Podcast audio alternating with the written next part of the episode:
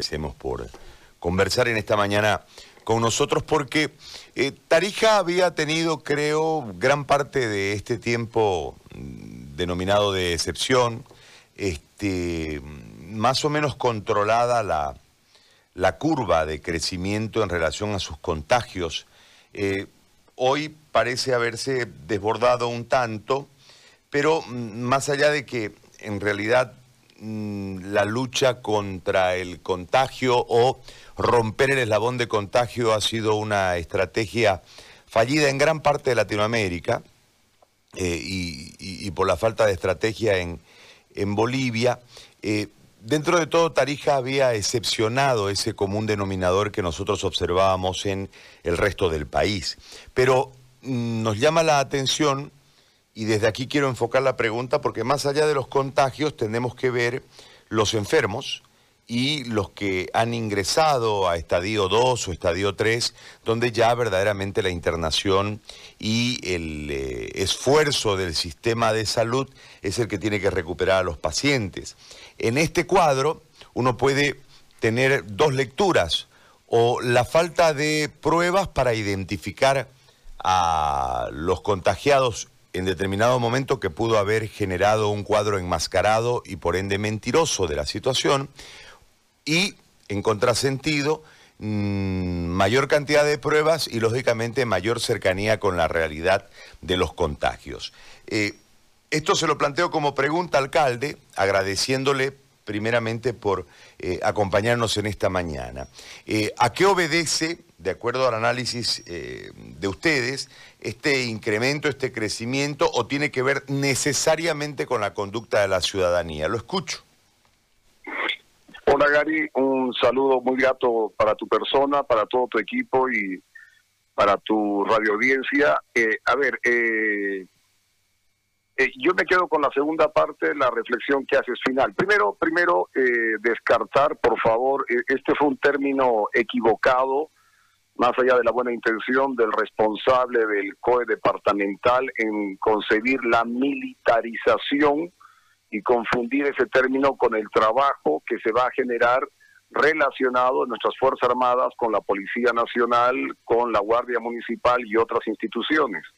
Entonces, eh, eh, este concepto hay que descartarlo, por favor, para no, no generar escándalo, porque fue un mal uso de una palabra que no corresponde a un trabajo que se ha hecho en el pasado para organizar ferias, para organizar eventos, para organizar todo lo que es la conducta general de la ciudadanía. Entonces el concepto militarización no corresponde. Trabajo coordinado con la Policía, Fuerzas Armadas, Guardia Municipal y otras instituciones va acorde al trabajo civil, no militar, civil que tiene que tener eh, una conducta entre instituciones. Eso es un punto para aclarar. Dos, eh, a ver, lo que tú indicas al final, Gary, es lo que se adecua a la realidad tarijeña. Yo no voy a hablar de otros departamentos, pero sí puedo decir que aquí estamos cerca de las 60 mil pruebas dadas, o sea, 60 mil pruebas de rastrillaje.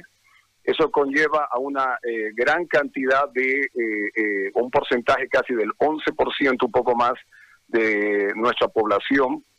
Y eso nos da una muestra, es una gran estadística de eh, el alcance de los efectos de, contaminación o de infección que ha habido con esta eh, pandemia. Nosotros estamos poniendo los números tal cuales son, no estamos disimulando nada, es una forma sincera de expresarle a Tarija y al país la realidad de nuestro trabajo de rastrillaje en pruebas rápidas y lo que eso conlleva en la sociedad. Ahora, el punto importante a fijarse en esto, Gary, por favor, que en general en Bolivia no nos fijamos, vemos los números como si fuera un récord que vamos rompiendo cada año, digo, perdón, cada día, pero no nos fijamos en el ámbito de la letalidad. El país, querido Gary, está en 5.6 eh, en letalidad. La media mundial está en 3.3, si no me equivoco. Tarija tiene letalidad 2.3, o sea que de cada 100 personas infectadas, básicamente por desgracia, dos fallecen. En el país la media está por encima de cinco y a nivel mundial la media está a nivel tres, o sea, tres personas por cada cien. Entonces, si bien Tarija tiene un número alto de, eh, de, de, seguimiento a aquellos que tengan infección. Nuestro nivel de letalidad es muy bajo porque se toman prevenciones, toman una serie de, acciones, pero además, eh, a diferencia de lo que fue al principio que nadie sabía cómo encarar, nuestra capacidad hospitalaria está muy por debajo de la saturación, o sea, estamos con una capacidad de atención para estos casos que si bien uno siempre quisiera algo mejor, eh, dentro de la media nacional está realmente haciendo un trabajo excepcional nuestros médicos, nuestro sector eh, de instituciones vinculadas a esta atención. Entonces, eso es lo que me gustaría, eh, Gary. los números, evidentemente, quisiéramos que sean más bajos en cuanto al rastrillaje y esos positivos que nos dan pero en cuanto a la letalidad, de lejos es el departamento con una letalidad más baja, 2.3 como te indico, cuando el país está por encima de 5 y estamos por debajo de la media mundial. ¿Eso es un aliciente? No, no, porque uno siempre quisiera que de esto no, no hubiera mayor desgracia. Pero esa es la realidad en la que vivimos. ¿Qué sí está ocurriendo? Y en esto la segunda parte de mi respuesta. Es verdad que eh, la sociedad tarijeña y que creo que está pasando también en Santa Cruz y en otros lugares, ha empezado ya a convivir con esta realidad, pero además eh, a, dejar de lado ciertas precauciones.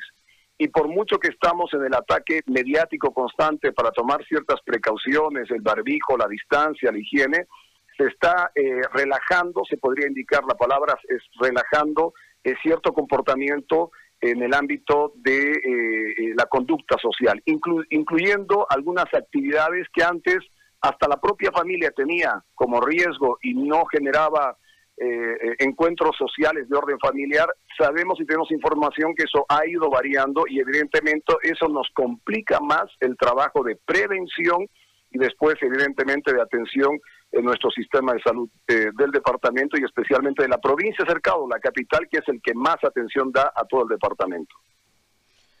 Ahora, ¿qué significa, vamos a retirar el término que usted ha aclarado, está mal utilizado de militarización, qué significa este trabajo conjunto entre las fuerzas de las distintas instituciones y cuál será el marco de operación en torno a esta a esta situación con los números que hace que se interrumpa el, normal al que habían arribado y ahora va a haber mayor presencia, entiendo, para mayores controles en eh, la propia ciudad. ¿Cómo se va a distribuir la tarea y cuáles serán las funciones y hasta dónde los límites de las distintas fuerzas?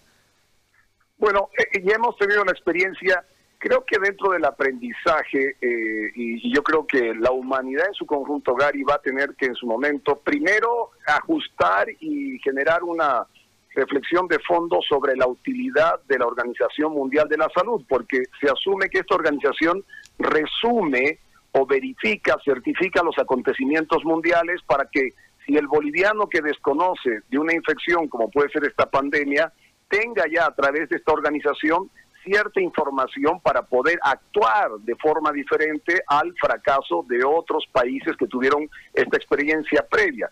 Esta organización no sirvió para eso. La verdad que nos daba información y contrainformación. ¿Por qué comento esto? Porque esto es fundamental. Eh, eh, nuestro país no estuvo preparado, se tomaron determinaciones bastante similares, bastante similares, pero más tardías, por ejemplo, que el Perú.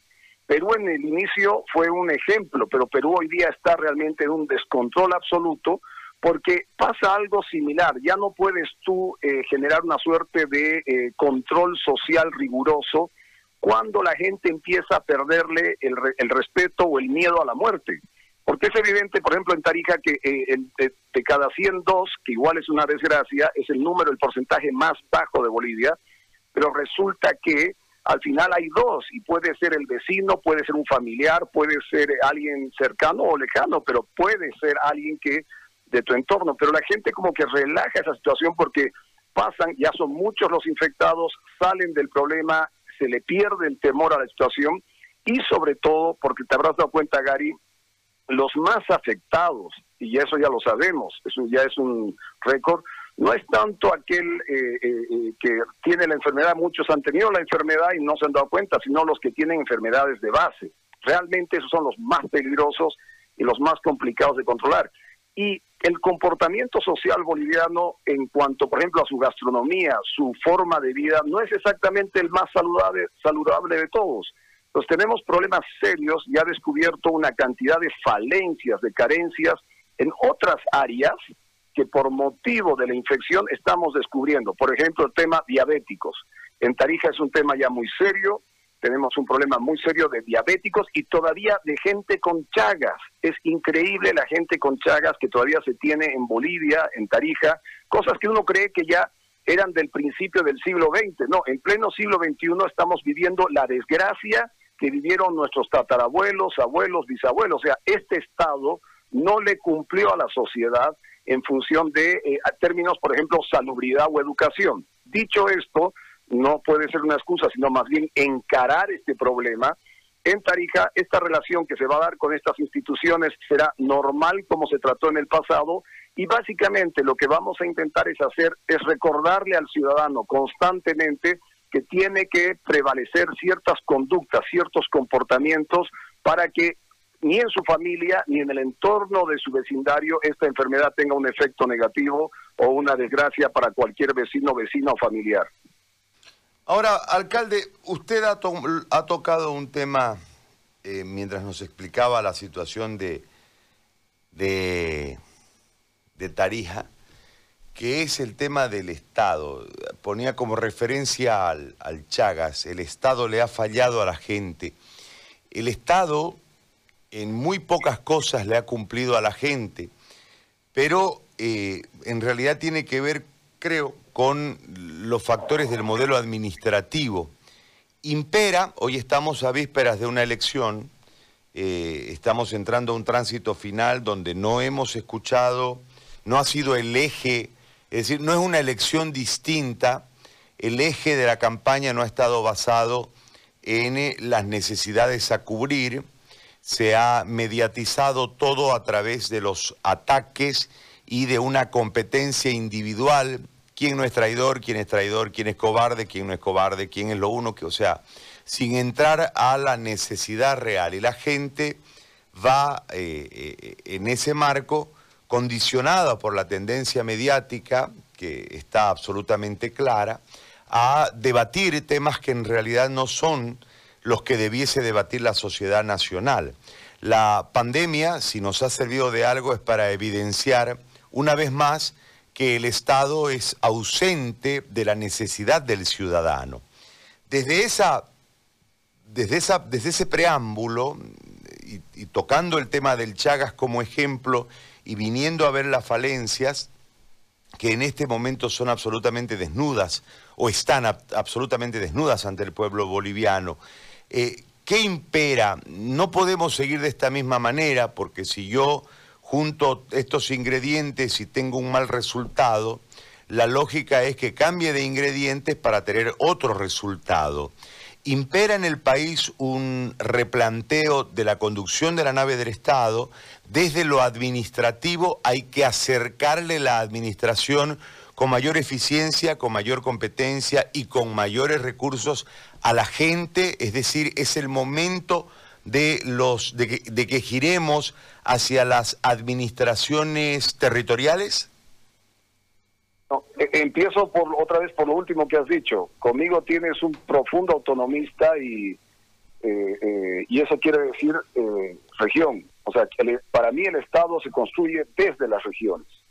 Parece que hay gente que no lo entiende de esa manera, pero el Estado se construye desde las regiones y esto es fundamental. Dos ejemplos rápidos, estimado Gary. Al inicio del, sistema democrático, de la época de la democracia, Bolivia en infraestructuras, no me refiero porque hay unidades educativas que pueden tener dos, tres colegios en la misma infraestructura, pero en infraestructuras estaba en torno a 1.500 unidades educativas en el país. Eso es lo que había, eso es lo que había construido desde la fundación de la República hasta la era democrática ya consolidada, la época de democracia. En democracia, bien o mal, se generaron 15.000 nuevas unidades educativas en el país. O sea, la democracia, en cuanto a infraestructura, no hay objeción de que fue un gran salto para el desarrollo y la capacidad de, de, por ejemplo, en el tema educativo, construir infraestructuras. Ahora, el punto es, ¿la educación mejoró o no mejoró? Porque ¿de qué me valen 15.000 unidades educativas en el país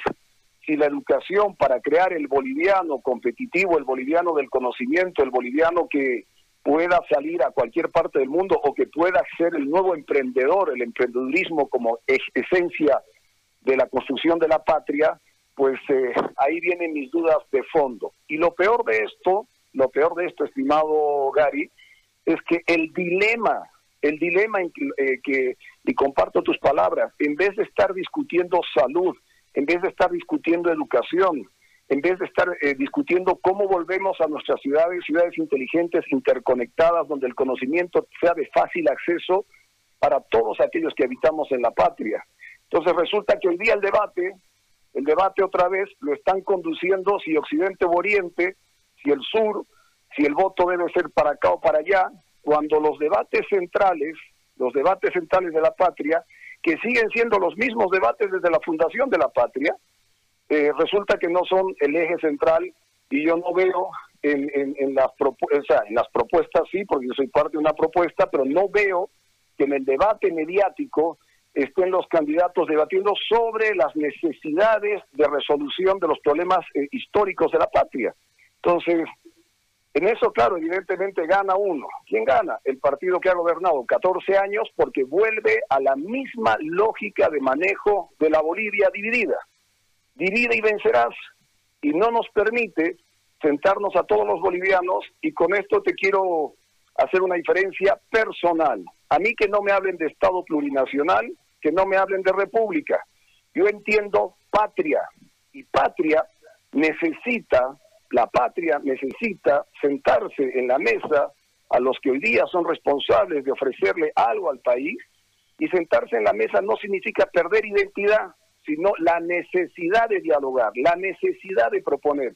Y hemos vuelto, perdón Gary que me haya extendido, hemos vuelto al viejo debate de la división, si Oriente, si Occidente, si los colores, o sea, no al debate que debería unificarnos a los bolivianos sobre la salud, la educación, el desarrollo del conocimiento, el emprendedurismo, qué significa sumar todos los esfuerzos que reúnen y proponen los bolivianos para sacar a la patria adelante, no al Estado plurinacional, el Estado plurinacional que se lo queden aquellos que inventaron y la República que también viene a ser una suerte de querer recuperar una historia, perfecto, los dos son válidos, pero para mí lo que sí vale central como eje de, visión y de propuesta es la patria, y es la patria donde estamos todos, y ahí debería ser otros los debates, no los debates del día de la división.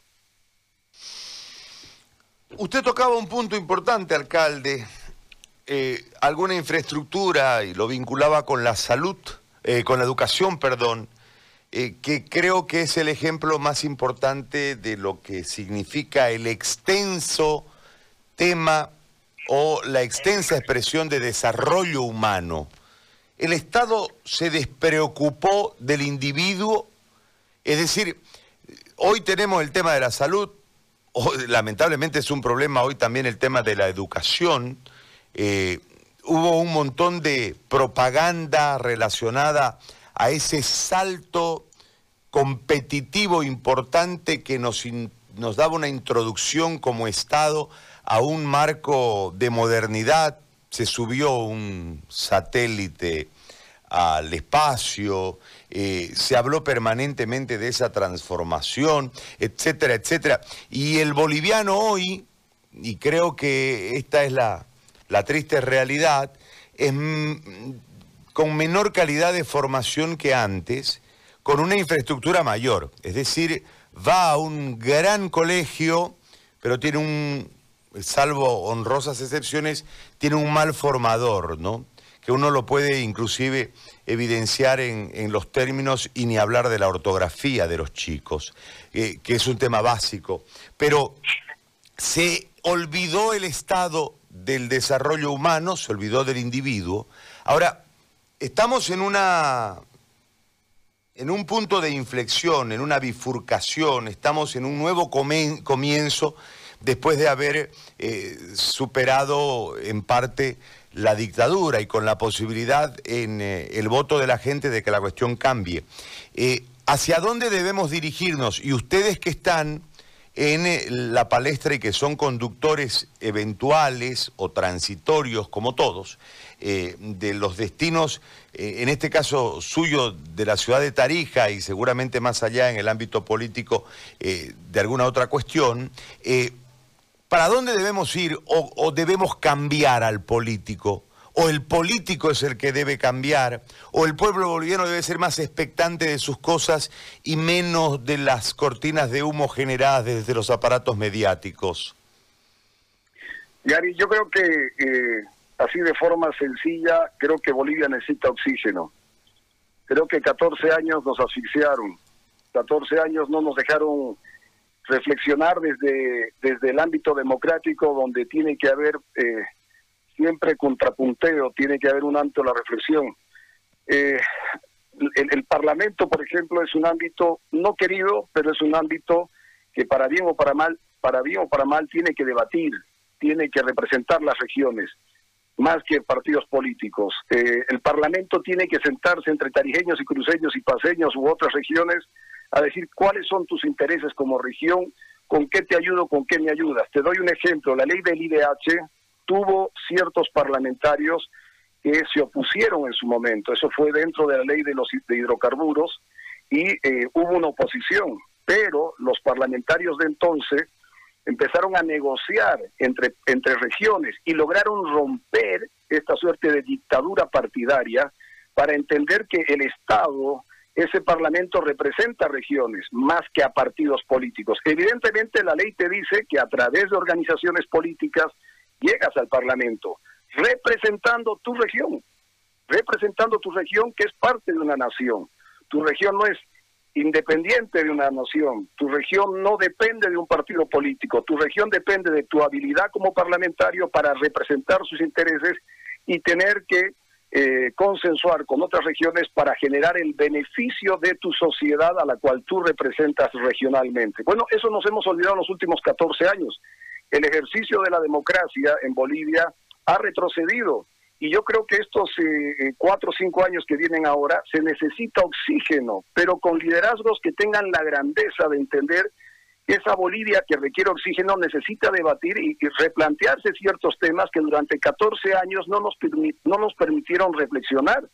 Porque el que alzaba la voz, y a mí me consta en lo personal, si opinabas de algún poquito si profundizabas tu discurso autónomo, te caían juicios, pues si andabas correteando con abogados para resolver y te distraían, en vez de generar un servicio a la patria, un servicio a tu región y debatir las cosas de fondo, estabas con tus abogados viendo cómo resolver ante una justicia que evidentemente no respondía a la justicia, sino respondía a la política y al partido de turno. Entonces, es muy complejo, querido Gary, construir estados si no hay justicia. La justicia es el ejemplo central, el eje central de eh, la constitución de un Estado, porque es el punto de encuentro entre partes para solucionar y generar eh, eh, soluciones, reitero, en función de cómo convivimos los bolivianos. Si no hay justicia, no hay convivencia, no hay garantías, y por ende tu democracia ya está fallida.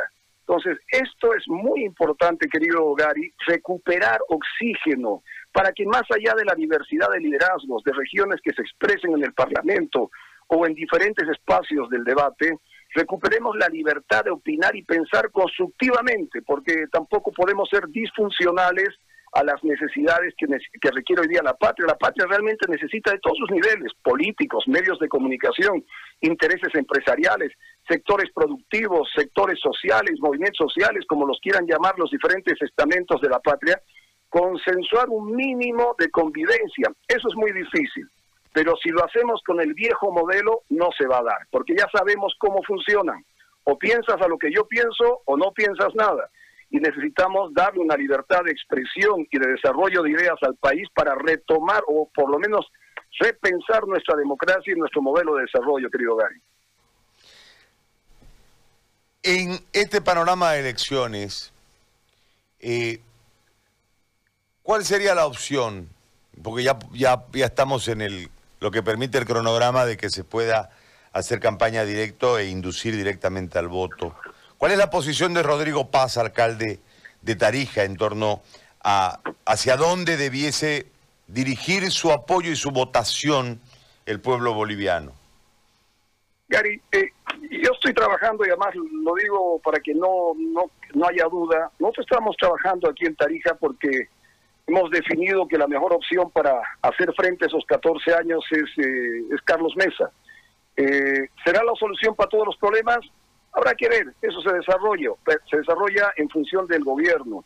Y tenemos una propuesta, evidentemente, yo en su momento cuando se habló con Comunidad Ciudadana, primero que soy autonomista, segundo que voy a representar junto a un grupo de personas, eh, nosotros tenemos una organización política en Tarija que se llama justamente el eslogan de campaña de Carlos Mesa, primero la gente, ese es nuestro eslogan, primero la gente, que tiene diversidad en cuanto a representantes porque tiene diversas raíces, es una organización joven, nueva, pero que eh, tiene un origen tarijeño, pero con una visión evidentemente nacional. Nosotros no entendemos a Tarija si no es dentro de la visión de desarrollo nacional de la patria.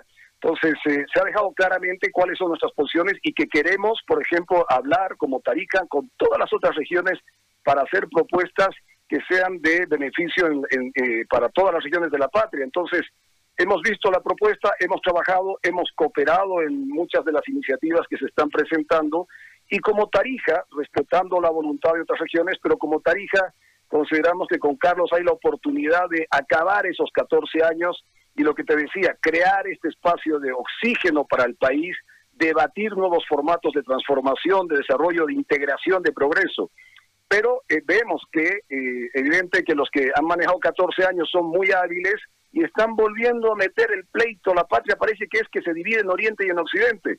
Inclusive a nosotros los sureños nos dejan de lado, a veces ni los chuquisaqueños, eh, tarijeños o parte de Potosí existen dentro del debate, porque parece que el debate fuera Oriente y Occidente cuando es el conjunto de la nación, hasta el norte amazónico es parte de un debate regional no vinculado solo a Occidente y al Oriente. El norte amazónico, querido Gary, tiene Occidente, tiene Oriente, pero es parte de una visión integral de la nación y nosotros los sureños también. Entonces, creo que hay un rol fundamental para integrar el país y creo que en este caso, a la pregunta, Carlos, por lo menos en la visión que tenemos en el sur del país, es la fortaleza más grande para que culmine esos 14 años y darnos un oxígeno y que salgan nuevos liderazgos, nuevas opciones en estos cuatro o cinco años y poder darle al país alternativas para definir el destino. Hoy día los veo muy limitadas y por eso consideramos que la mejor propuesta y opción que hay en ese sentido para acabar esos 14 años y darle una alternativa al país, lo estamos trabajando con Carlos, te lo digo así abiertamente, con Carlos Mesa.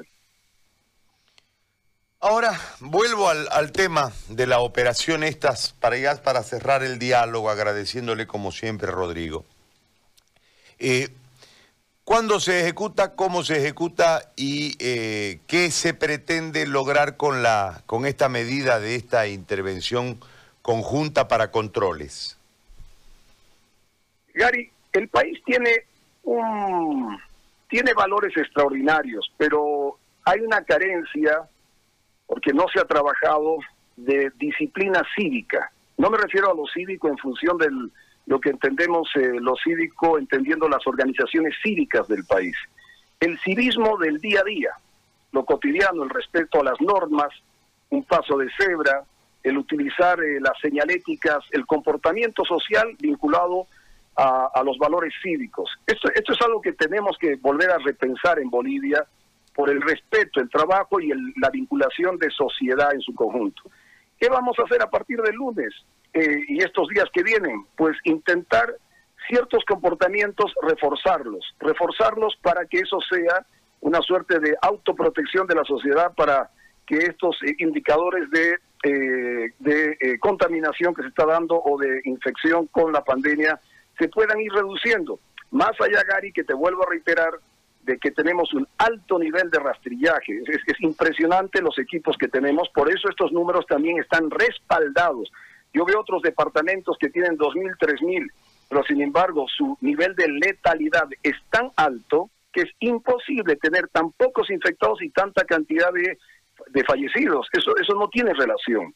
Eso hay que analizarlo más adelante. Nosotros estamos intentando, te reitero, jugar con los números más claros, sinceramente, para la población, pero hay que reforzar un comportamiento, porque evidentemente tu preocupación inicial es real no podemos relajarnos. Más allá de que estemos hablando con la verdad, con números e indicadores, no podemos relajar el comportamiento de la ciudadanía, porque eso significa prolongar el problema de la pandemia y evidentemente eso genera un agoto, un agotamiento o un eh, ya bajar tal vez una calidad del servicio en cuanto a la atención por parte de nuestras instituciones y ahí sí podría haber un problema de fondo real donde se pudiese disparar no solo acá sino a nivel nacional esta pandemia y tenerla incontrolable. Le hago una última consulta aprovechando este eh, la riqueza de conocimiento y la, y la formación doctrinal suya. Eh, lo que pasa es que ah, yo vi una crítica que se le hizo en un programa que se origina desde Tarija en las redes sociales por una pregunta relacionada al, socialismo a un dirigente de juventudes del movimiento al socialismo y el chico contestó lejos de lo conceptual y doctrinal, eh, exponiendo ante el país una ignorancia alarmante. Pero más allá de la crítica y demás, que en este momento ya ha llegado inclusive a, los niveles de burla de parte de la ciudadanía, eh, a mí me, preocupó algo, Rodrigo, y es el hecho de que a veces uno eh, da cosas como sentadas, ¿no? Entonces hablar de derecha, de izquierda, eh, muchas veces uno cree que la gente está entendiendo claramente lo que uno intenta expresar. Esa manifestación de ese chico líder político eh, marca para mí algo que debiese despertarnos como ciudadanía.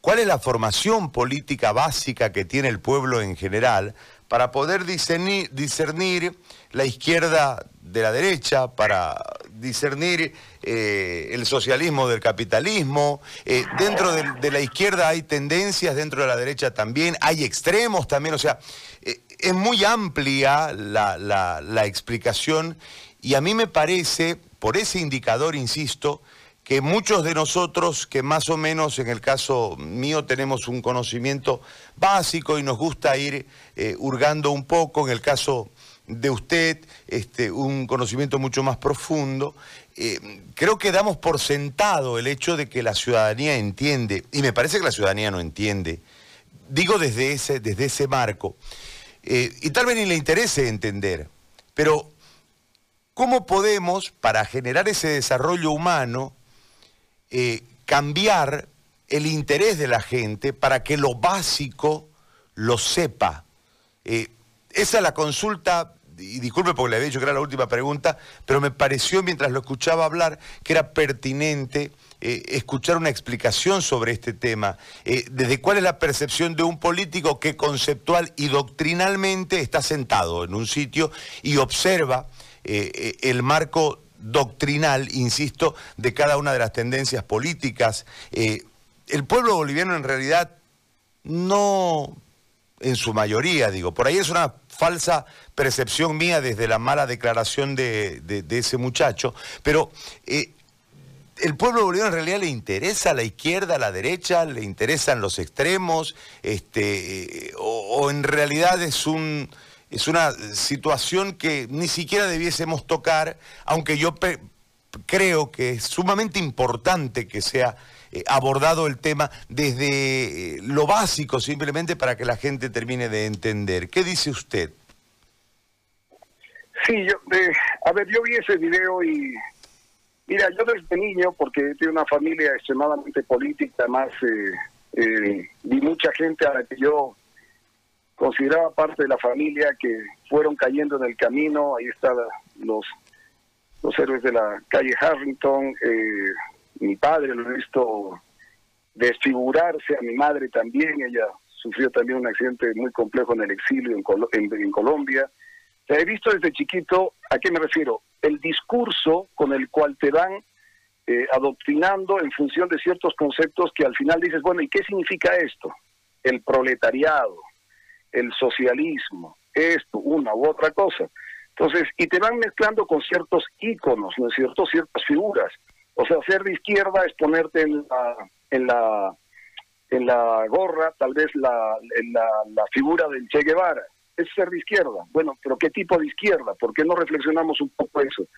¿Qué te puedo yo decir en lo personal? Porque además el chico que salió el otro día tuvo una expresión que dije, pucha, me he equivocado de partido porque él dijo, le preguntaron sobre el socialismo y dijo, claro, y él creo que es de origen eh, masista, y dijo, no, es ser sociable. Entonces, todos somos masistas, entonces, ser sociable, ser socialista. Eh, eh, pero hay algo de fondo. Un Estado, estimado Gary, y a la gente que nos está escuchando, se diferencia en función de cómo se concibe dentro de su visión de estado de bienestar. O sea, ¿qué genera el estado de bienestar para su sociedad. El estado de bienestar es un concepto muy desarrollado, sobre todo en los países socialdemócratas, que son de ámbito democrático, pero con una vinculación social, no es socialismo, no, no es, eh, es otra, otras variables, la gente escucha y parece que fuera lo mismo. los países socialdemócratas, que en su mayoría son de, de origen europeo, tienen como un concepto central, estimado Dari, el estado de bienestar. ¿Qué significa la atención, la relación de la sociedad con su Estado y qué servicios da el Estado para que esa sociedad se pueda desarrollar con ciertas garantías como puede ser la salud, la educación, la seguridad, que es fundamental, la estabilidad económica. Entonces, ese concepto es estado de bienestar, el bienestar que generas a tu sociedad. Eh, lo estoy diciendo de la forma más básica para que se me pueda comprender. Entonces, creo que ese es el debate. El debate es qué tipo de estado de bienestar eh, la sociedad boliviana quiere construir. Estos últimos 14 años nos han, nos han puesto figuras, imágenes, y nos decían, esto es izquierda. No, yo no lo considero así porque yo me considero una persona progresista, un centro izquierda, progresista de visión, y entiendo al capital como algo necesario para desarrollar nuestras sociedades. Hablaban del capitalismo, pero Bolivia le vendía a todos los países capitalistas del entorno y vendía y hacía negocios con mercados capitalistas, porque el capital es esencial para el desarrollo de las economías. Cómo el estado de bienestar genera un manejo de ese capital o las normativas para que ese capital eh, interrelacione con la sociedad es otra cosa. Pero la demagogia que se dijeron estos últimos 14 años de, la construcción de la economía nacional en función de ciertas paradojas de una izquierda trasnochada fue mentira. Aquí fue hidrocarburos Aquí fue hidrocarburos que apalancó junto a la capacidad de desarrollo productivo de ciertas regiones, entiéndase por ejemplo Santa Cruz, y ese fue el gran secreto. Listo. ¿Qué, qué, otro secreto nos pueden decir? O sea, si lo hablamos eh, a profundidad, hemos puesto un satélite en el espacio que no nos sirve para nada en el conocimiento. Ese satélite no le da servicio a ningún a ninguna institución privada o algún emprendedurismo del país para desarrollar sus capacidades. Si ese satélite que pusieron con tanta con tanta con tanto show mediático hoy día estuviera dándole a las empresas nacionales eh, tanto estatales o privadas servicios para desarrollar sus capacidades productivas y ser competitivos en el mundo yo diría bueno ese es un acierto no es cierto en función del capital, porque está vinculado al capital, querido Gary, porque desarrolla capital y va a profundizar el, el, ámbito de, del capital como instrumento generador de riqueza y para después repartir esa riqueza, esas utilidades. Pues bueno, pero ese, ese satélite ya da, da vueltas por el mundo y nadie sabe dónde está. Nadie tiene conexión con el satélite. Entonces, ahí hay una, ahí hay, son las grandes paradojas, como tú pusiste el ejemplo. Es este Estado el que se ha construido en función de ciertos este, eh, momentos dados de la historia, como los hidrocarburos o la capacidad productiva de algunas regiones. El Estado de bienestar al que pretenden los bolivianos, o tenemos que realmente debatir qué es ese Estado de bienestar. Y ahí sí viene el concepto de, que yo me identifico en lo personal, una visión socialdemócrata, que generan estos debates sobre cuál debería ser el estado de bienestar de la patria. Alcalde, Siempre es grato conversar con usted. No es un momento grato seguramente para los chapacos ahora porque sin duda hay una preocupación por eh, la suma de casos, pero eh, como yo decía el 21 de septiembre aquí, así vino, ¿no? Y a veces no viene cómoda y hay que empalmarla igual. Así que este, a meterle y que salgan de este cuadro eh, en los marcos correspondientes. Le agradezco muchísimo por, por el diálogo. tocamos otros temas que me parecía que era importante hacerlo, por eso también le marco mi agradecimiento por la amplitud de diálogo. Muy amable, Rodrigo, gracias. Nada, como decimos en Tarija, a seguir pechando. Gracias, Gary, a vos, a tu gente y a la gente que nos ha escuchado. Muchas gracias. Un saludo. El alcalde de Tarija, Rodrigo Paz Pereira, ha conversado con nosotros con una amplitud, creo que más allá de la amplitud del conocimiento,